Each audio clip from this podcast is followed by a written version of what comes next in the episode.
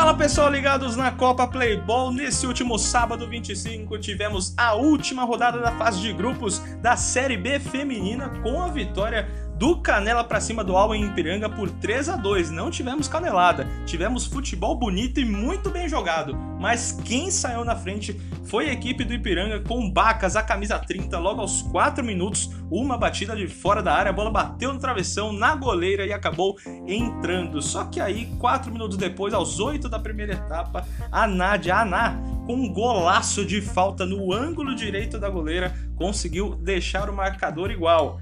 Aí, aos 17 minutos, veio a virada com Liz. De Liz para Liz, de Lisandra para Elisânia, que conseguiu bater na saída da goleira. Só que 4 minutos depois, novamente 4 minutos, aos 21, a Roseli, ou melhor, a mamãe, recebeu passe da Bacas da direita e fez o gol ali, empurrou para as redes para deixar tudo igual antes do intervalo. Aí no segundo tempo, um jogo muito pegado, afinal as duas equipes brigavam pela classificação para a próxima fase. O equipe do Canela tentava chegar, mas não tinha muita qualidade na finalização e Ipiranga também ficava travado no campo de defesa. Aí o que aconteceu? Quem teve que resolver foi a camisa 10, a Liz.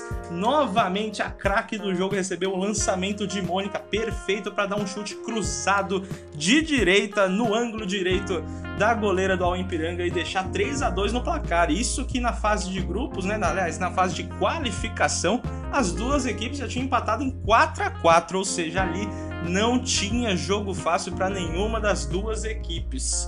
Mas quem saiu sorrindo no final foi a equipe do Canela, que conseguiu avançar para a segunda fase na segunda colocação e vai enfrentar a equipe do Velha Guarda na semifinal. E a campanha do Canela é de quatro jogos, uma vitória, dois empates e uma derrota 12 gols marcados e 20 gols sofridos, com a Liz, a Elisane, artilheira do time com 4 gols, e a Liz, Lisandra, com 3 gols marcados.